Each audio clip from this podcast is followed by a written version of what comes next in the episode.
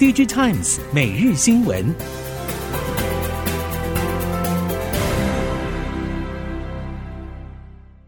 听众朋友好，欢迎您再度收听 DigiTimes 每日新闻，我是谢美芳，带您关注今天的科技产业新闻。首先关注国际，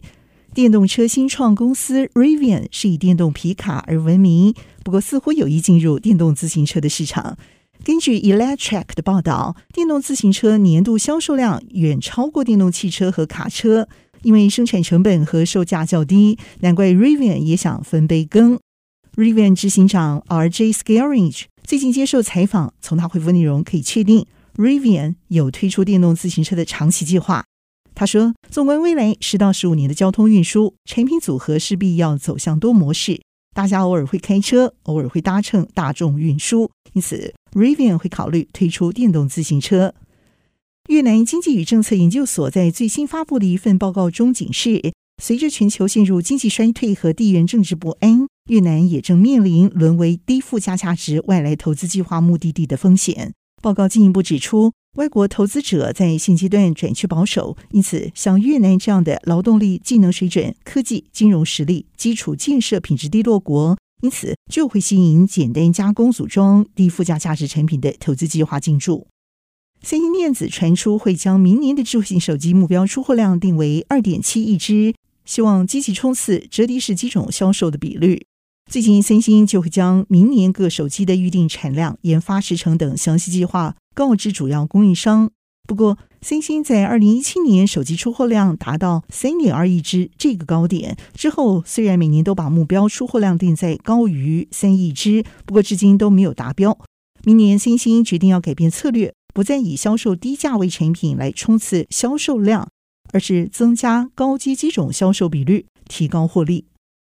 为了避免过去 LED 产业销价竞争噩梦重现，国内厂商积极转进利基市场，打算提高产品组合。随着最近几年针对生理数据侦测的健康检测需求大幅增加，终端品牌大厂也倾向扩大健康管理功能，加入血糖或是血氧侦测。国内的富采、台亚、百宏等相继研发波长大约有一千纳米以上的短波长红外线。部分业者已经展开小量出货，业者也估计明年终端应用多元化会推动量产动能增温。品牌大厂在穿戴装置装入健康侦测的功能，有望在二零二四年放量爆发。其中台亚前身是 LED 老字号光磊，在日氧化加码入股之后积极转型，同时瞄准不可见光的利基型应用商机，布局短波长红外线感测元件应用领域。将可透过光学取得使用者血糖、水分、汗液等数据，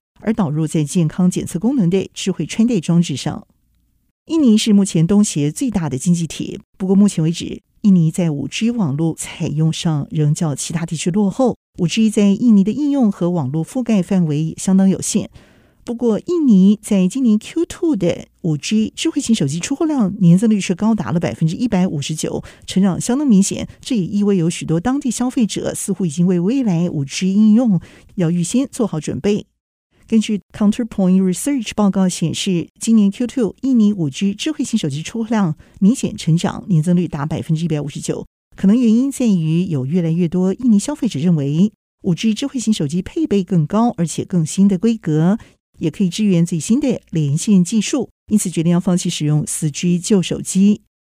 中国上汽集团印度子公司 MG Moto India 传出因为涉嫌财务不当申报而正面临印度政府调查。消息属实的话，这对才要拓展印度市场的 MG Moto India 而言是一个不利的开始。彭博引述消息人士说法表示，印度企业事务部对于 MG Moto 和合作伙伴交易有疑虑。也怀疑该公司有逃税或是多报少报账单等问题。印度政府已经要求该公司高层在十一月前往说明。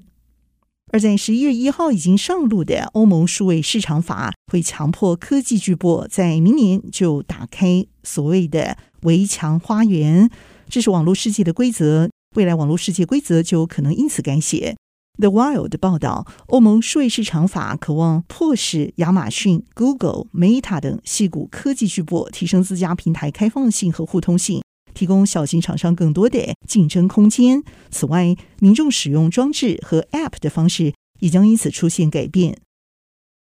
村田制作所发布财报讯息表示，中国中低阶智慧型手机需求不振，估计将会在明年度以后才会有望恢复。在今年度之内，预计只有五 G 手机和车用市场有所成长，尤其是电动化车辆成长幅度最大。其他像是智慧型手机、PC 等产品，全球出货都将下滑。苹果高层日前公开表示，别无选择，会遵守欧盟规范，也就是二零二四年欧洲地区所有小型可充电电子装置都会采用 USB Type-C 连接埠，引发外界好奇，苹果 Lightning 连接埠是否即将步入历史？不过，市场人士也认为，Lightning 在苹果产品线中扮演角色大于一般认知，因此该连接埠不太可能在短时间之内就退出市场。虽然苹果已经表示会遵守欧盟新的规定，不过并未表明是否仅限在欧洲地区销售产品，还是所有产品都会改采 USB Type-C 连接埠。此外，并不是每位 iPhone 用户都会选择购买最新款产品，尤其是苹果在最新款产品推出时，往往会对旧款产品进行降价促销。这也意味明后两年苹果推出采 USB Type-C 新品时，都有可能仍然会维持部分采 Lightning 连接埠的旧款产品来配搭销售。苹果也正精心打造旗下第一款 XR 头戴装置。业界传出，苹果要求机构厂用半导体无尘室规格来组装生产。供应链表示，该款名为 N 三零一的延展实境 XR 装置，最后确定是由和硕独家做最后的组装。苹果供应链正持续进行验证测试。根据了解，苹果为了打造旗下第一款 AR 眼镜。也不惜重金要求供应链配合机构组装，也需要采用半导体无尘室生产线，避免落尘影响了生产和品质。法国市场分析公司估计，二零二零年整体量子科技市场规模达到三点四亿美元，而在二零三零年将会成长到二十九亿美元，年成长率达百分之二十四。量子通讯未来在资安、国防、金融、人工智慧等领域都将引发重大的变革。世界经济论坛也进一步指出，二零二一年全球有一百九十六家量子新创公司，美国五十九家，加拿大二十三家，和二零一五年相比大幅成长。只可惜到目前为止，台湾的量子新创则是零。